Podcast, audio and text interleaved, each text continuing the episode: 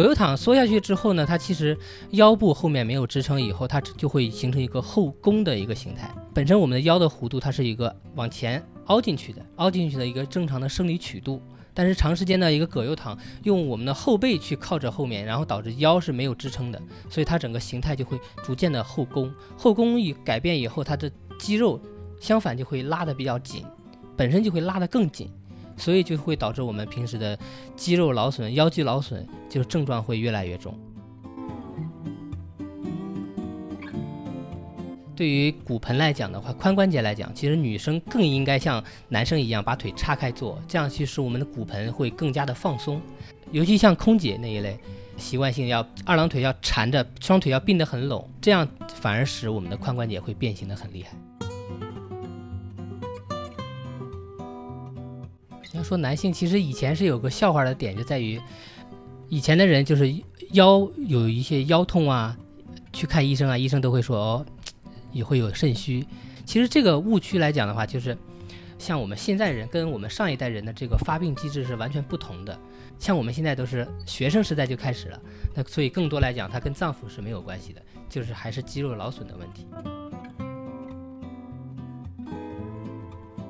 我这之前有有些小姑娘，她会落枕，哭着就上门找我来了，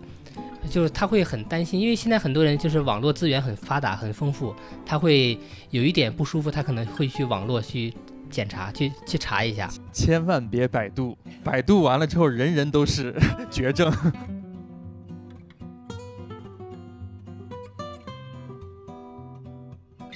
Hello，大家好，欢迎来到生活湿地。那这一期呢，我们主题是关于聊养生啊、推拿还有按摩。那首先哈，最开始先呃介绍一下今天我们做客生活湿地的嘉宾啊，小六，欢迎小六。你好，铁铮。要不小六先做一个自我介绍吧。好的，我叫张小六，呃，是成都中医药大学毕业的一个呃理疗师。之前呢一直在运动队做队医，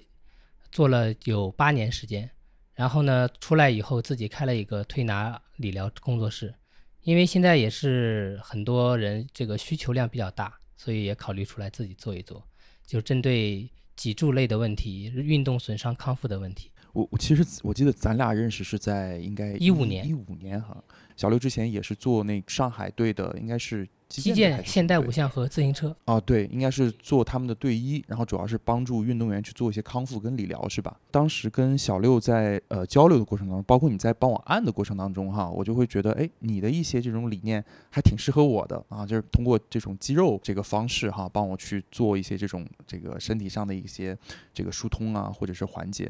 按摩养生这个问题也不是一个特别新的话题，那为什么要聊呢？是因为第一哈，就是我自己最近。就特别有这方面的一些困扰啊，那所以感觉一到夏天，整个人就十分的没有精神。但你说具体的问题出在哪里？哎，好像又似乎没有什么问题哈，所以就特别有需要这种养生的需求哈。后来呢，我就在想说，其实我们说这个现在的一些年轻人或者是一些上班族遇到的一些健康的问题，我们可能都会把它有一个定义。这定义其实并不新鲜哈，就是亚健康，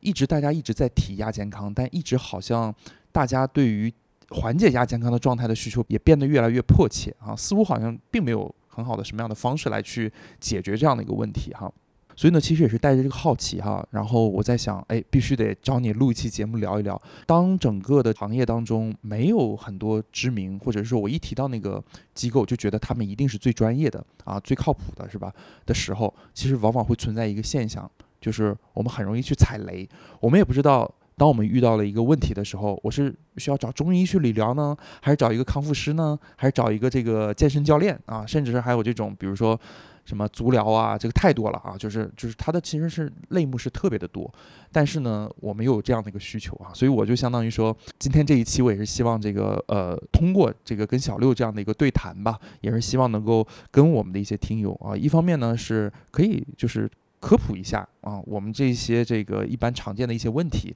啊，可能都有哪些？对，然后另一方面的话呢，我们也这边是准备了通过一问一答的形式啊，就是快速、短平快，然后这个让大家知知道一些呃，在养生的这个大的环境当中哈，应该特别注意的一些点哈。行，我啰里吧嗦前面铺垫了一下哈，那今天我们就这个正式开始哈。首先呢，我第一个问题啊，现在首先按摩来你这边按摩的人，一般都是什么样类型的一些人？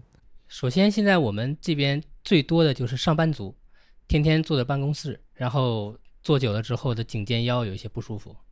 啊，所以就是这些上班族他的一些核心的身体问题，其实就是脊柱类，脊柱类，对，是吗？从颈椎、胸椎、腰椎。啊，那这样的问题造成是因为长时间就是比如说保持一个姿势不动，姿势对，长时间不动。嗯，然后其实因为我之前去过一些不同的地方去按摩，其实我会发现一个很妙的一个点，其实这也是我第二个问题哈。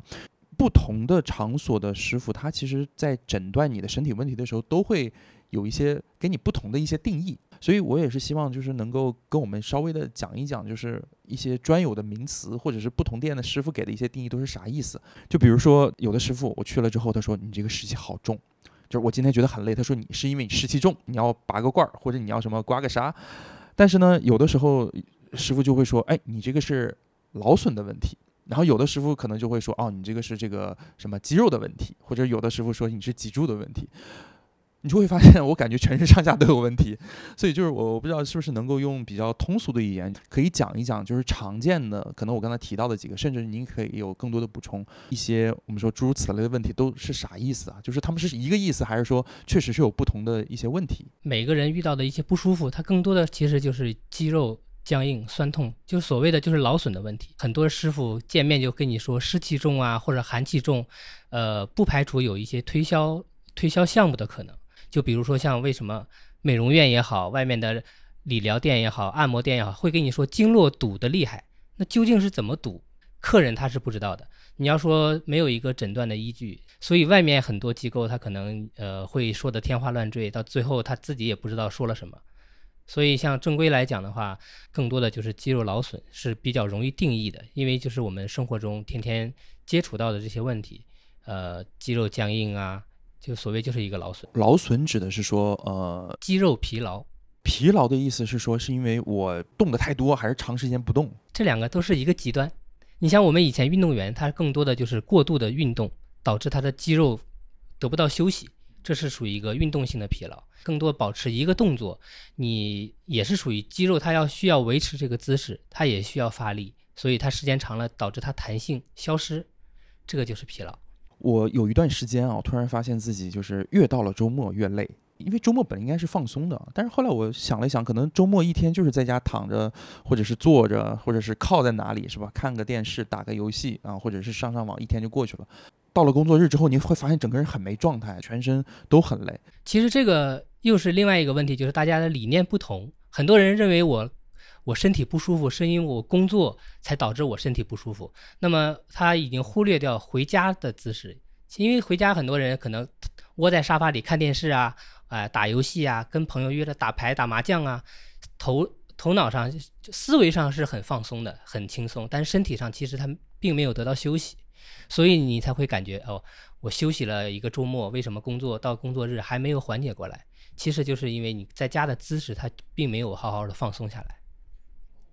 哦，也是一个紧张的状态。对，哦，哎，那像有有的时候，比如说有的师傅给我按的时候啊，就会听到我，我不知道是肌肉还是哪个哪个哪个层哈，它会有就是一个颗粒感，颗粒感，对对，就疙疙瘩疙瘩的那种感觉。这个就是肌肉，肌肉其实你可以理解为像吃过牛肉，它有个牛肉像一丝儿一丝儿的纤维一样的，长时间僵硬之后，它就会形成一个筋结、筋疙瘩。像我们以前。在医院做理疗的时候，最开始就是一样，找到筋疙瘩，重点把它放松开。其实那个就是最疲劳的点。好，然后接下来呢，还有一个呃问题是关于不同的按摩方式有什么不一样哈？因为其实我前面有提到过，呃，按摩这个行业，我用水挺深是感觉好像说的好像这行业不咋地是一样哈，但我感觉其实是很多的概念是有一点点模糊，能不能跟我们大概的去讲一讲，就不同的按摩是怎么样去分类的？我举一些例子哈，比如说有些按摩店是指的就是打这种中式按摩啊，有的店叫正骨，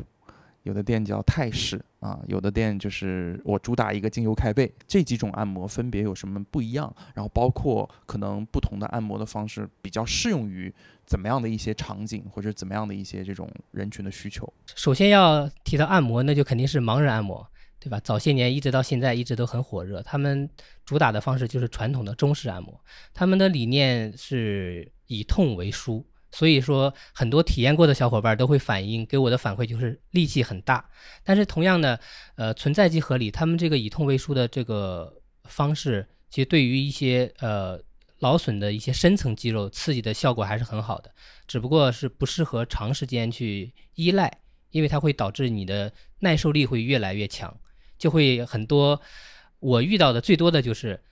盲人店出来的客人。首先预约就是麻烦帮我预约预留一个手劲最大的师傅，对，因为他们会长时间习惯性的比较受力，这是盲人店的一个特点，嗯，然后呢，像一些精油开背，现在近几年像呃年轻的朋友非常喜欢的一个方式，呃，因为一个精油，大家第一的第一个想法就是哎对皮肤会比较好，再一个呢手法比较柔和，相对来说呃比较适合一些放松休闲或者是。工作到中午啊，我可以去按摩，顺便休息一会儿。这个现现在对大家相对来说比较友好的一点，就是比较适用于一些症状没有很明显，需要一些简单的放松的这些客人是比较适合的。然后还有一类说的是像美式正整脊、正骨，中医正骨，美式叫整脊，这两个其实就是针对一些脊柱有一些病变啊，或者有一些侧弯啊。这一类的群体，但是中医正骨和美式整脊这两个区别点就在于，中医呢它讲究骨正筋柔，筋柔骨正，就相当于在给你正骨的同时，也要帮你把一些周周边的肌肉给你放松下来。就是因为美式整脊它只管你的这个脊柱的一个轮廓或者脊柱的一个形态，它更多的会让你做一些力量训练啊，或者是一些康复的锻炼。它可能对于美呃美式呢，它对于手法没有那么深的研究。你像我们中医的手法，就是几千年传承下来的，就是属于中医正骨类。美式整脊可能会对于你后续的一些姿势、生活中的一些形态，它要求的会更加严格，要不然它达不到它的效果。还有一类就是健身锻炼这一类，就比如说像工作到下班之后，会抽出时间去锻炼健身，找一个教练，然后训练后会给你拉伸一下，适当的帮你伸展一下。这一类就是比较适合于呃比较喜欢运动的小伙伴，或者想要健身啊，想要有一些对身材有一些要求的人，对他们是比较适合这一类。我是在两年前开始，就是重新开始健身啊，然后其实都是断断续续的。我那个时候呢，就是为什么呢？因为我自己啊，就我的体态就不自然的会有一些问题，含就含胸或者叫圆对啊，含胸驼背。刻意的去，比如说自己板一下，其实没有啥用的。我当时呢是觉得可能是我的后背是缺少一些这种力量感、肌肉力力量。后来呢，我两年前干嘛呢？我就报了个那个课，然后买了课，然后去那个健身。然后上来之后呢，那个教练就说：“哎，你这个含胸驼背是因为背部的肌肉力量不足，所以你呢，你你需要加强你的背部锻炼。”然后呢，我就在那儿差不多练了一年多吧。但我这一年多啊，我我会发现。我自己的精神状态没有好转，我可能做一些有氧的时候还感觉挺带劲的，是吧？出汗了，是吧？但是做一些就是纯力量的这个动作的时候，我会发现怎么越练越累啊？就是我的状态是练完了之后会拉伸，拉完伸之后，原本应该说是没有问题的哈，但是接下来的大概三四天，我都觉得整个人很疲惫、很疲劳。突然就发现是不是因为我本身的肌肉它就是一个比较僵硬的状态，然后我又去这个撸铁，是不是会导致这种越撸越硬？那我不知道从你的角度来讲，我当时是那样的一个选择，是不是一个正确的选择？对，铁哲，你这个问题其实，呃，我这附近小伙伴特别多，不舒服的一些小伙伴经常会过来找我，会问这类问题。因为很多人都是想着说，我天天坐办公室，从早到晚一动不动，那么我想要去改善这个问题，那么我应该去直接去到健身房去撸铁去锻炼，那么我这个问题肯定会得到改善。但是往往其实不是，真理就是在于，像我们。包括你，你工作一整天，它其实肌肉是属于一个疲劳的状态，就更多的去需要做一些伸展的问，伸展的缓解，帮助肌肉一些拉伸啊，使它的弹性慢慢恢复。那么你要直接跳到健身房里去做一些负重训练的话，其实对它的压力是比较大的。你运动的强度只要上升到了一定的这个高度，它对于身体的恢复的需求又特别高。你除非是对于这个量的控制、姿势的把控，包括教练的专业程度，包括训练后的一个呃伸展、肌肉的局部放松，它其实要求都变高了。如果是你只是想为了身体能轻松一点，其实把这个强度降低，降低到活动。其实运动跟活动是两个完全不同的概念。就是你如果像公园老大爷一样的每天伸展伸展、做做操，其实身体这个需求就已经够了。你要是说如果要是做一些力量训练、负重训练，它其实对于后续的一些配套的要求就比较高。那我估计我当时其实就没有选择一个适合我自己的方式方式，所以我后来后来我就停掉了嘛。当然后来也是因为这个，呃，要要长时间出差，然后也就停掉了。然后我现在其实是开始练那个瑜伽，那瑜伽很好。对我就发现，哎，每一次练完瑜伽之后，我整个人的这个精神状态就特别好，就感觉自己的柔韧性突然一下就打开了。但我练瑜伽的时候也会有一个问题，就是我会发现我身体啊各个部位就都很受限。对，就特别的受限，肌肉的弹性不够，才会导致你的这个有些动作做的角度啊不够大呀。呃，能不能再跟我们去聊一聊，就是关于按摩这件事情常见的一些这种，可能是一些误区？就举个例子哈，我以前就认为按摩越大力应该是越解乏，因为我碰到过很多的师傅呢，按的时候。就我没有我没有感觉，你知道吗？我一度是怀疑说，哎，是他按的对，然后我自己有有误解，还是说是本身他是在瞎按？我其实没有办法去辨别这些东西的。能不能跟我们分享一些，就是对于按摩的一些常见的误区，可能有哪些？对这个问题，其实呃问的也很好。很多人他有，因为他对这个疼痛他这个感知不够清晰，他也不知道是自己的肌肉。过于劳损导致的疼痛，还是因为理疗的师傅手劲儿太大按的疼痛？因为像现在最明显的就是，呃，大力按摩之后，第二天会有一个比较明显的疼痛反应，比如说按完之后第二天像被打了一顿一样的。这种其实来说的话，其实是有点呃用力过过猛了，对于肌肉来讲其实不是特别好。所以像我们一般做按摩来讲，尽可能的是跟客人要不停的沟通。比如说力度合不合适，尽量在它放松的状态下进行推拿，然后呢，疼痛酸胀感以自己能舒适度能承受为度，你能够有酸胀的感觉，但是又能承受得了，这样是比较好的。不然的话，肌肉你你也在用力，因为按到你劳劳损的地方，你会有很明显的酸胀感，身体会下意识的会收紧，会会僵硬。会收住，那么你越收紧，我越用力，两个其实会有一个对抗的一个性质在，所以它对这个疗效来讲其实是不太好的。尽可能的就是配合着放松，然后我们自己，因为只要是一个有经验的推拿师傅，他其实会手上会能感知到你受力的程度在的，就是你大概能够承受什么样的范围，我会。控制在这个力度上，然后你又有感觉，然后又不会导致你受伤。有的时候，有的师傅啊，我感觉他没怎么用力，但是他按的就特别的给力，你知道吗？就是，但有的师傅呢，他就是使尽了全身力气帮你按，但你就觉得按不到点儿上。是，这个是。最明显的就能区分这个师傅的一个工作经验。其实像你说的，按的很轻，但是你感觉会很带劲的点，就在于他就是找到你深层的那个肌肉那个劳损点。一个深层的点，其实有的时候你只要找准那个位置，其实你不需要发很大的力，他那个地方只要是受到刺激，它就会很明显的有酸胀，并不需要你过度。你要是力度一大，反而你会收得很紧。相反，有一些肌肉群体表层太厚，你要是用它。只是用蛮力去按的话，它其实效果并没有很好，反而会皮疼。所以你刚刚说那个状态，我回想了一下，果然是这样。就是使尽浑身解数的那些师傅，就是吭哧吭哧给你一顿按的之后，我第二天都跟被打了一样，你知道吗？就特别的疼。OK，那除此之外还有一些什么其他的，比如说常见的一些误区吗？举个例子哈，比如说我以前。觉得说按摩可能，哎呀，隔几天一按，隔几天一按就应该是一个好的状态。这个是一个是误区，还是说确实是按摩是需要，比如说越勤越好？呃，这样，它其实是有一个理疗的一个过程当中，比如说是一个常年的一个肌肉劳损，它其实是一个循序渐进的过程，是要逐渐把这个间歇的时间拉长，因为它会很多人会容易依赖性享受这个推拿，它会容易上瘾。因为很多人就会觉得哦，按完一身轻松，那么我只要有不舒服，我第一时间就会想到去按摩。那么它就会导致你过度的去依赖放松，反而导致你肌肉的耐受力会增加，就会觉得到越到后面你就会觉得哦，我可能要按的重一点我才会过瘾，这样可能对于它以后的效果来讲，会慢慢的会减弱，因为它肌肉弹性就会越来越差。所以一般就是从你的经验来讲，大概间隔多久按一次会比较合理？普通上班族其实一周一次已经足够了。然后关键主要的问题就是平时适当的生活习惯适当改善一点，这个是要配合起来。因为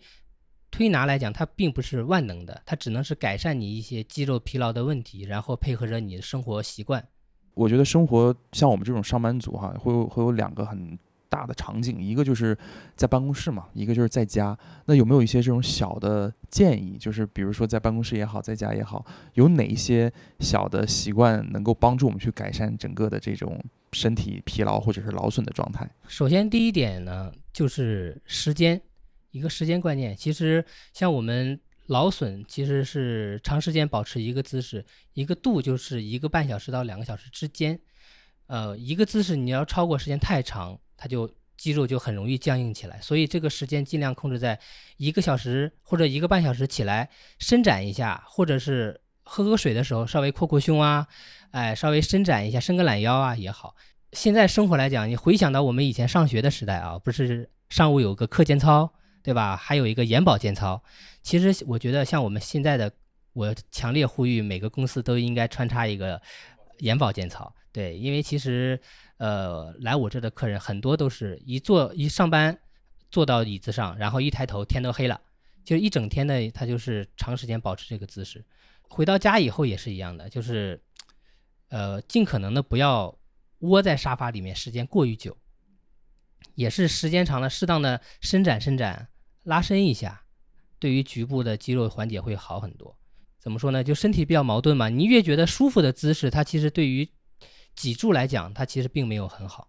我们俩做的时候，我就不自觉的往这边靠，但这样越舒服的话，我会觉得这个姿势越不对。短时间是没问题，但是时间一久了以后，它整个脊柱的受力方式会发生变化。所以最好的方式就是，比如说做一做，切换，切换一下，动一动。其实没有没有万能的一个长时间的好好姿势。哎，你刚才说的那个，我特别有共鸣的点是眼保健操。哎，我呼吁啊，现在所有能听到这里的朋友们，或者听到这个节目的朋友们，现在当下。就用你的手指去刮一刮你的轮刮眼眶，轮刮眼眶啊，就是眼眉的位置。哦，真的，我现在你说的时候，你边说我在边 边按。对的，因为包括眼睛周围啊，包括头部的头部的一些头皮，它都会很容易紧张，压力比较大。是，但是按了按之后就瞬间缓，瞬间缓解。哎，眼睛会明亮很多。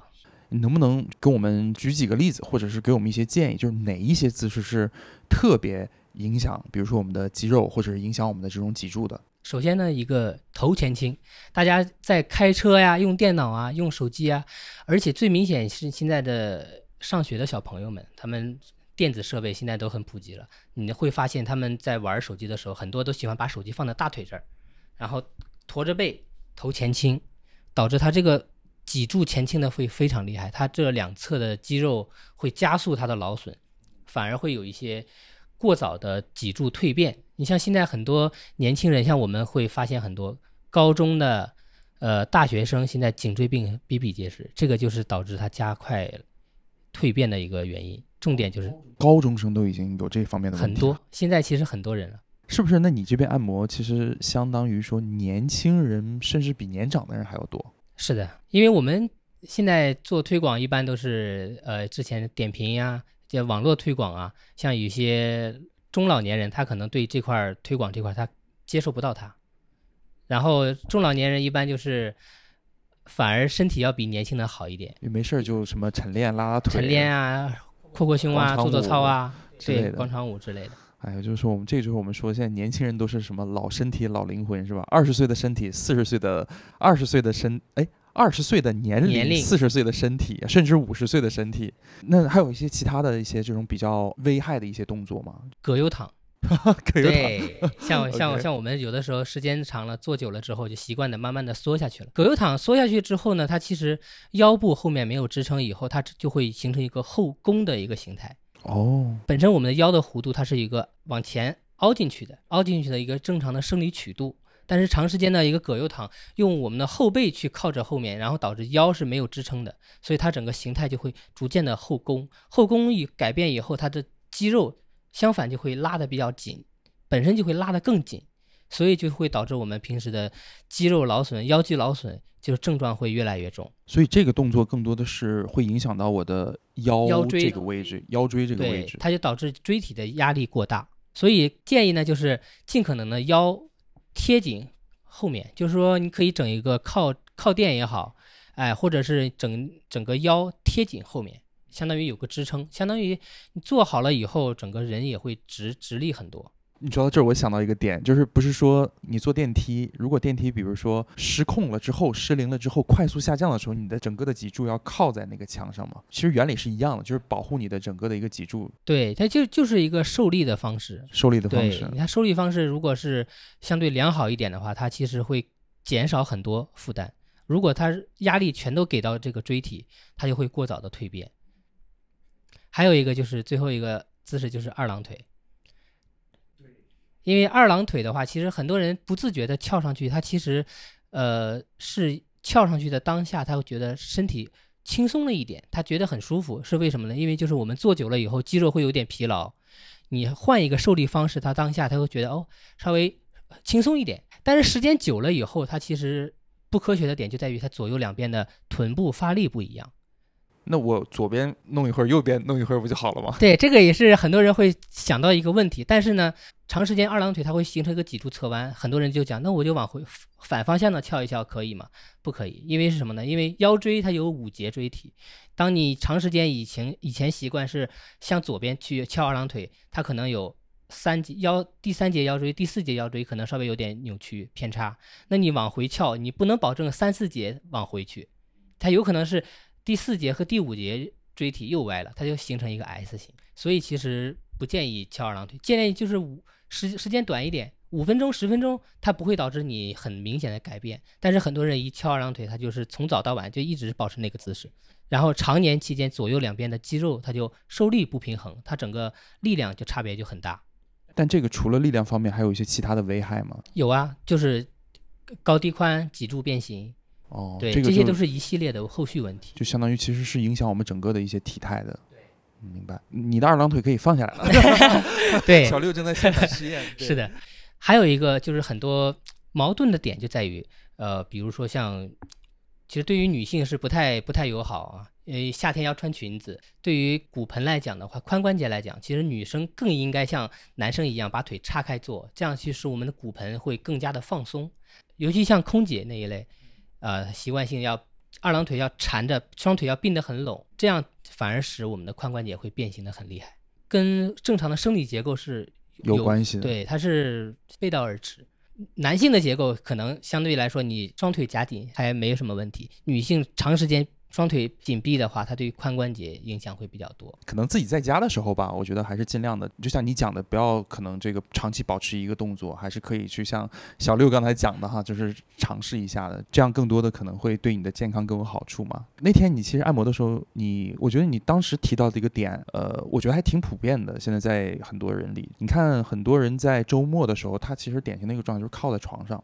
靠在床上，而且不是用背靠，就是用用头脖立起来子靠，对对对对，这个是不是也会有一些危害？这个危害其实很大，因为很多人都知道低头族不好，他就会有意识的会平时减少低头，但是回到床上躺着的时候，他就会忽略这个问题。因为我们长时间如果躺在床上看手机啊、看电视啊，最方便的姿势就是把头立起来，靠在床头或者靠在枕头上，但是我们的背部还是贴合在床床上的，这样它其实这个压力全都在我们这个颈椎上，尤其是这个第六、第七节颈椎。所谓的富贵包，其实长时间就是因为这种姿势压力足过大。富贵包指的是后面凸出来了一块。第七节的颈椎，它本身就是相对于其他椎体来讲，它就是最凸、最凸的一个、最明显的一个关节位置就在那儿。但是像由于我们的时常的姿势不好或者压力比较大，它就会导致这个后凸的角度越来越多。驼背跟这个有关系吗？驼背它是胸椎的问题，哦，驼背胸椎的问，我以为以我一直以为只是背部的问题。背部就是胸椎。哦，不，突然文盲了。哦，胸椎，对，后背后面就是哦整个胸后后端，其实颈椎嘛，颈椎，颈椎、啊、胸椎胸椎。然后下面是腰椎，哦，明白了，它其实是在一个整个的椎体的一个位置的定义。就我一直以为背部有一个叫什么椎的一个，就是一下子显得很很没有没有没有文化是吧？但挺好学习了。对，像他那个姿势，把头立起来的话，它其实所有的压力全都集中在大椎这一块儿。呃，它其实会比我们的平时低头看手机的压力还要大。所以建议我们平时躺在床上看手机啊。呃，看电视的小伙伴，尽可能的，要不然就是用后坐起来，用后背靠着床头，或者就是完全躺平，躺着侧躺着，其实对于颈椎的压力会减少很多。像就是比如说一般这种什么含胸，或者你们专业叫圆肩，我不知道怎么叫哈，反正意思是这个意思。包括像驼背，那这两个问题一般我要怎么样去注意，或者怎么样能够去救一救的？啊，这个其实推荐你做一个什么宽间距的俯卧撑。对你像，你可以尝试一下这个。当我们把双手张开的同时，它其实整个背是打开的，肩也是打开的。然后呢，适当的练练胸肌，哎，这个它其实对于我们驼背的患者、驼背的小伙伴其实比较适合。所以我驼背的原因是因为一个是后背没力，这肯定是对不对？就后背的肌肉是没有力。它是因为肌肉没有弹性，所以它发不了力。它不是说它没有力。就是因为它是它它其实只是没有弹性这个功能，你把它这个肌肉的功能恢复好了之后，它其实是一仍然可以发力的。这个就是从小养成的一些坏习惯，应该是。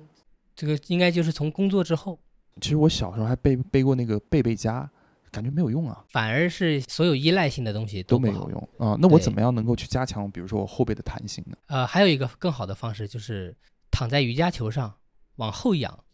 像做下腰一样的，这个动作很爽，我试过。对，因为就是说，像结合着我们平时生活中的习惯嘛，你要是长时间有驼背的这个习惯，那么就反方向的去拉伸一下。我为什么说你要躺在瑜伽球上呢？因为你的肌肉是属于偏硬的，而且时间比较久。你像我们很多刚工作或者刚毕业的小伙伴，或者正在学习的小伙伴，他其实多做一点伸懒腰就可以。对吧？坐着站起来，往后伸伸懒腰，其实它可以把整个背部的肌肉、上肢的肌肉都可以伸展到。不过你的话，肌肉太紧，光靠上肢去伸展，它可能效果没有那么好。但是你要躺在瑜伽球上，或者是没有靠背的凳子，用上半身的重量去拉伸的话，它这个拉伸的程度会大很多。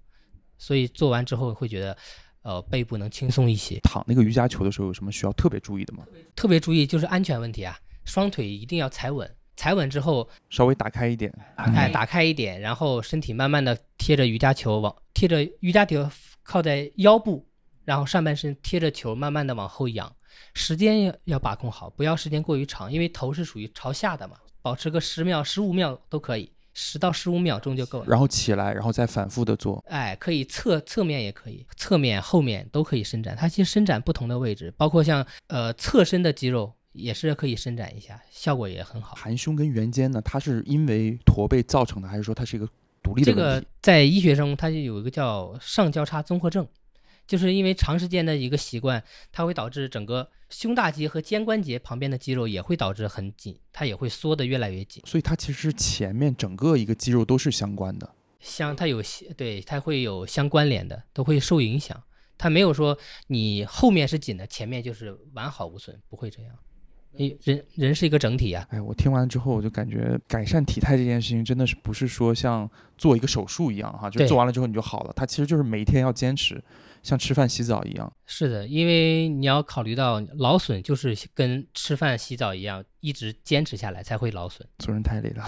开玩笑，开玩笑。然后，其实刚才我们也聊到了，你这边会有很多不同行业的一些客人嘛过来。从你的经验来讲的话，就是不同行业的客人会有一些属于他们自己行业的一些特别的这个毛病嘛。我举个例子哈，随便举个例子，比如说可能。做设计的设计师可能更多的就是鼠标手嘛，因为天天用鼠标啊，在那画图，会有这些小的一些观察吗？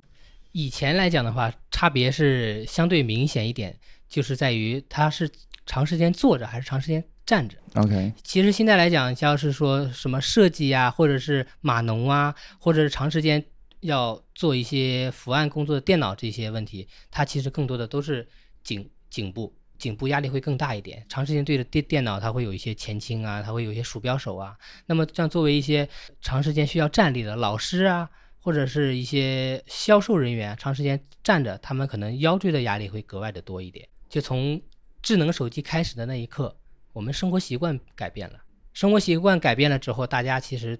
整个脊柱的活动的范围就变得比较小。你像我们生活中能够活动的这个角度太小了，肌肉的功能它其实可以，比如说转头，我们可以转八十五度到九十度左右。生活中很少转的话，反而这个肌肉的功能就会慢慢丧失，因为我们老是前倾，它使我们这个功能性的肌肉，就是胸锁乳突肌，它就会使这个肌肉逐渐的变硬，变硬了之后，它这个功能就慢慢的就丧失了。所以要主动的还是去练一练，对，主动的去伸展活动。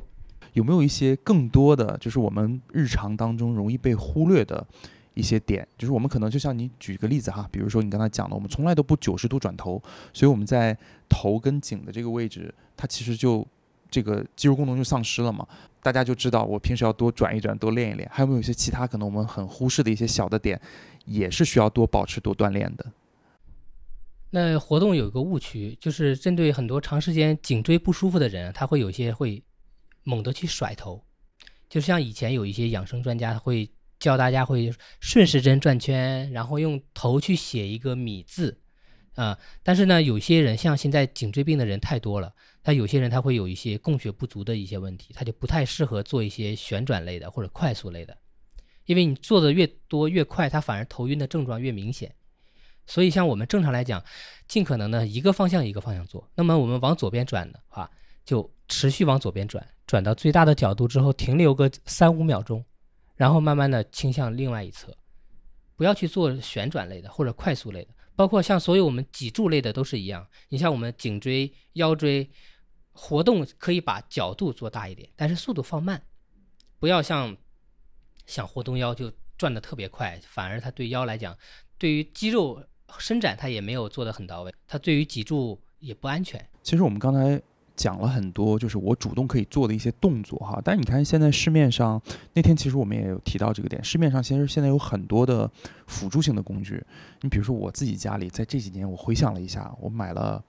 瑜伽球肯定得有，我还买了一些这种低频治疗仪啊，就是贴到你不同的位置，然后它会有这种电刺激。然后我还买过，就是原先的时候我是买过类似于那种就是网球那么大小的东西，就是筋膜球。对，我就会在这里按一按。就像这种我们说不同的一些辅助性的工具，使用起来有什么需要特别注意的吗？首先，呃，先首先说筋膜枪吧，前两年是最火热的一个东西，因为筋膜枪。就是前两年非常火热，所以说很多人都会呃买一个回来用，但是会发现有的时候会相对比较受限制的点在于哪呢？呃，它比较适合于大肌肉群，比如说四肢，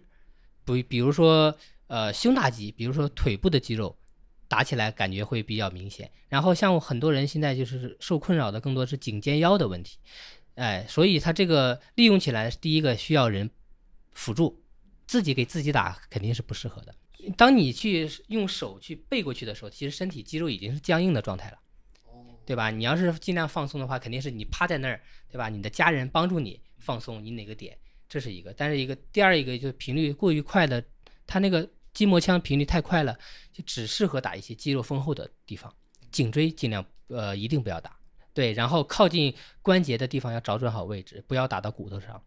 所以说这个比较适合于健身的健身的小伙伴。或者跑步的小伙伴，他放松一些腿部啊、四肢的这些肌肉是可以的。然后像瑜伽球，很多人我是推荐了我很多客户，呃，家里可以备一个。但是我发现一个问题，就是买回去了之后就不用，很占地方。呃，它其实要是利用好的话，其实效果还是很明显的。关键就大家很多人会有一个三分钟热度。刚开始我觉得我放松轻，呃，放松完之后觉得身体没有那么不舒服，那我就不做了。等到下次不舒服的时候，我可能会采取别的方式。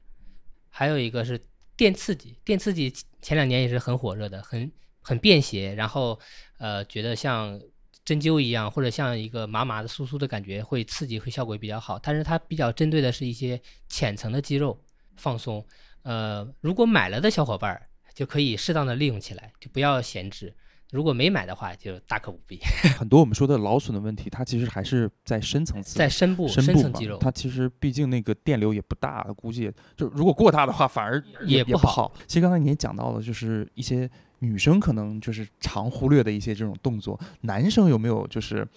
忽略的一些这种，就是平时没有注意的一些动作？要说男性，其实以前是有个笑话的点，就在于，呃，以前的人，以前的人就是腰有一些腰痛啊，去看医生啊，医生都会说哦，也会有肾虚，所以说像之前的人，就是大学生啊什么的，他们之前开玩笑都在讲说，哎呀，我腰疼，很多人都在笑话说肾虚。其实这个误区来讲的话，就是，呃，像我们现在人跟我们上一代人的这个发病机制是完全不同的。像我们以前的父母那代人，他们是基本上到了四五十岁才开始有一些腰疼啊，或者有一些关节有一些蜕变啊，有一些增生。那么他去医院去检查，到那个年龄段儿有一些肾虚啊，这些是很常见的。像我们现在都是学生时代就开始了，那所以更多来讲，它跟脏腑是没有关系的，就是还是肌肉劳损的问题。呃，我这之前有有些小姑娘她会落枕，哭着就上门找我来了。就是他会很担心，因为现在很多人就是网络资源很发达、很丰富，他会有一点不舒服，他可能会去网络去检查、去去查一下。千万别百度，百度完了之后人人都是 绝症。对，是的，所以他当时看了之后就特别恐怖，他就哭着就上门了，然后说有可能是头部会呃脑子会有出现什么问题，然后或者脑血管会出现什么问题，或者是呃落枕可能会导致偏瘫，会瘫痪。后来就过来，后来我跟他解释了一下，我说其实要找专业的机构去诊断好，不要去呃病急乱投医，不要去网上去看太多的一些就比如说你刚才提到落枕，像落枕这种状况，你比如说我第一时间应该，比如说就来一些专业的理疗机构就够了，还是说我要得去去医院？尤其是医院其实也有一些按摩的理疗，这有什么区别？就跟我们这个在社会上咱们商业的机构，现在来讲的话，其实医院的理疗场所，呃，医医院的理疗科，它其实呃更多的就是针对一些疾病的一些治疗手段嘛，也是常规的针灸啊、推拿呀、热敷啊。像对于很多现在小伙伴儿不方便的点就在于，它不是说去一次就能解决根本问题的。因为现在很多人上班都没有时间，所以外面的很多理疗机构，比如说像一些呃推拿、中医推拿的这些，它其实就是相当于代替了医院的理疗科。啊、像你刚才包括你问的落枕的人，建议是第一时间找找正规的推拿店去做理疗，因为针对落枕落枕的人，前期很重要，前期正确处理完完之后，他会很快的恢复。但是很多人他对这个落枕，他就会觉得，啊、我以前可能没有管他，但是过个几天他自己也好了，不排除这确实是有这个。很多人会这样，你不管他或者休息两天，他自然就好了。因为肌肉本身它也是有一个自我恢复的一个过程，但是前期处理好了以后，它肌肉松解下来，对于你后续其实我觉得很多人也很难判断专业机构，因为现在市面上的店太杂了，有那种嗯足疗为主的，嗯，有那种可能像美容院是吧？就女生可能会去的比较多，然后也有比如说现在像您这种是比较偏这种整脊啊，然后推拿呀、这种，就是我我我不太专业啊，就手法偏是偏什么？是偏中医还是偏什么？你这种手法？中医手法，但是是以中医手法，但是是以解剖的解剖学呃哦，就是解解剖视角的诊断啊，然后中医手法去这个去处理。对，那我我们要如何选择这些店呢？因为有一些店，就看看个人需求吧。如果是像你有一些很明显的症状了，就比如说像我颈椎不舒服，但是又伴随着有一些手麻呀或者头胀啊这一类有有相应的症状，那么不建议去一些放松类的场所，比如美美容院呀，或者是一些足做足疗啊，顺便的给你放松一下。它针对的客户群体不是你这一类，所以说像有一些明确症状的话，建议就是去中医类的，中医推拿呀、中医理疗啊，或者是比较建议的是，首先去医院拍个片子，做个明确的诊断，诊断清楚了之后，你才会根据这个情况才会去做一嗯，些、最后能不？能给我们一些小的建议？什么样的情况下可能是呃身体会有一些这种亚健康的症状的信号？比如说我这段时间特别累，有一段时间每天都睡不醒，这些是不是都是一些身体发给我们一些亚健康的信号？如果是的话呢，就是能不能给我们一些这个建议，就是尽量的能够去避免这样的一个状态的出现？是这个你说的很对，就是说要观察一下身体的一个反馈的信号，因为人是一个整体，他身体不会平白无故的会给你一些信号，那么它提示你了，就说明你这块是需要去做一些调整，或者是需要改善的问题。就比如说像你说的，呃，头胀啊，或者是感觉眼压比较高，或者就觉得睡眠不太好，那么你就针对脖子这块儿，脖子的这个颈椎局部。去做一些伸展啊，或者做一些操啊，都可以。当他有信号的时候，当下就做出改变，去调整，不要去等等到他有一些症状特别明显了之后再去。是的，事后治疗其实都是有一点，就其实都都治标不治本。我觉得哈，就是缓解还是得预防，预防得做好。那你像你按了这么多的客人，有没有遇到过一些比较极端的？就比如说这个客人就完全这背就硬的按不动啊，或者是一些确实是他的症状很奇葩的这种客人。当然，像你说的按不动的这种客人少，但是确实有。反而跟大家想法不一样的就是，很胖的人啊，有不一定很受力，反而按他们也是相对轻松一点。有些很瘦的人，看着是瘦瘦的小姑娘，但是她特别受力。但是这种就是属于他以前，就像我最早说的，常年依赖于盲人按摩店，他的肌肉就完全没有弹性了，他就需要强刺激，他才感觉很过瘾。对吧？他一般很多人不舒服了才会过来找我，然后他就是那种形成依赖性啊。还有一个就是他其实也是网上搜索的，他其实他是当时陪着他老婆过来放松，然后呢刚好刚好我一个另外一个同事就是给他是给他做的，呃，他就在讲，他说他之前呃一直很抑郁，他身体比较累，也是网上去搜索，搜索完之后发现一个疾病，当时叫什么病我忘了。他就说，那个疾病一个最明显的特点就是每天睡觉，呃，基本上到天刚亮的时候会醒。以前他睡眠非常好，看完这个之后，他到那个时间点他就醒了，然后就会越来越焦虑，越来越疲劳，然后后面就是导致心情也不好，身体又又不好。但那个人不能只是用推拿来解决了吧？我觉得思想问对，那是思想的心心心理，我怀疑需要。去年的二三月份是有一点点陷入到焦虑的状态，我自己感觉有自己有可能是轻度的焦虑症，但我没有去诊断。你刚刚讲那个案例，我就特别有共鸣。我那段时间其实压力很大，因为人生会有一些变化啊，就是生活也会有一些变化，状态都有变化。那个时候就是身体上，比如说偶尔我的可能胃会稍微的有一点点疼，但是属于那种就是跳着疼，然后一会儿背部又。跳了一下，那然后一会儿这个可能胸部又跳了一下，那个时候你懂的呀，就是有的时候人就是这样啊，就是你又不想去医院，那但又害怕啊，所以你就上网搜，搜完之后全是绝症，都治不了。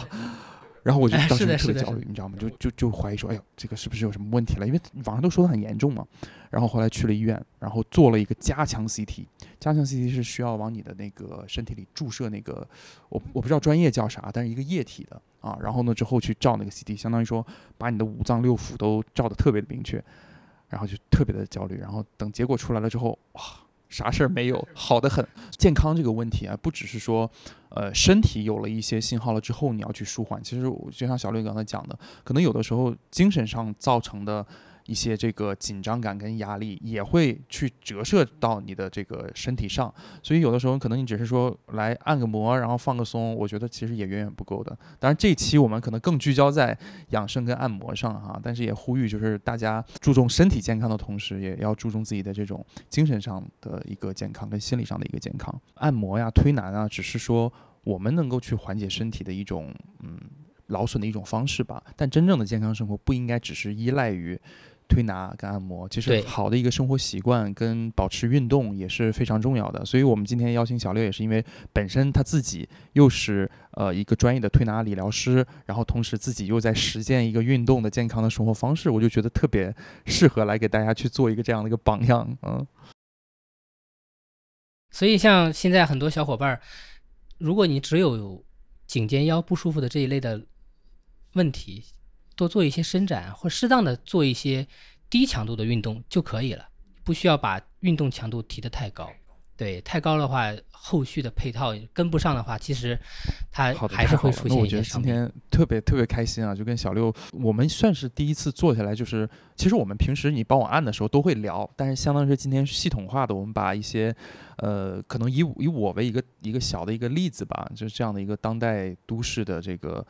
呃年轻人们，跟像我这样的一个已经。中年人 啊，对，和上班族、上班族啊，会遇到的一些问题，其实跟大家去做了一个科普，也不能叫科普吧，就是做了一个这样的一个系统的一个整理。其实也是希望今天录完这期之后，大家也能从中收获一些实际的一些这个呃，我们叫做小技巧哈，就马上的应用在生活当中啊。比如说现在有翘二郎腿的，就把腿放下，是吧？然后这个有一直打着游戏听我们这期节目的，站起来活动活动啊，就是最好的方式了。那最后啊，小六还有什么其他对我们听众要讲的一些话吗？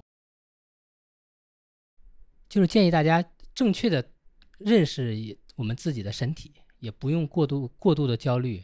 保持一个良好的生活习惯。这个小六这按按摩 就可以了。好的，好的，那那好，那就谢谢呃小六今天做客我们的生活师弟，然后希望以后有机会还能邀请你过来一起，我们可以有一些交流。好，谢谢。好的，好的，好的，铁真。